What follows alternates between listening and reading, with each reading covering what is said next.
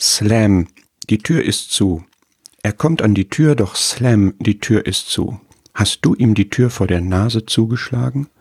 Aber da prallt die Tür nicht auf seine Nase, sondern auf sein Herz, und dieses Herz hat einen Puls, da schlägt nicht die Tür, sondern das Herz schlägt für dich in Liebe.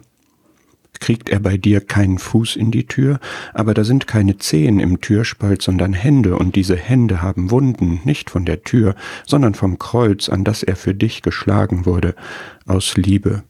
Überlegst du dir das nochmal mit der Tür?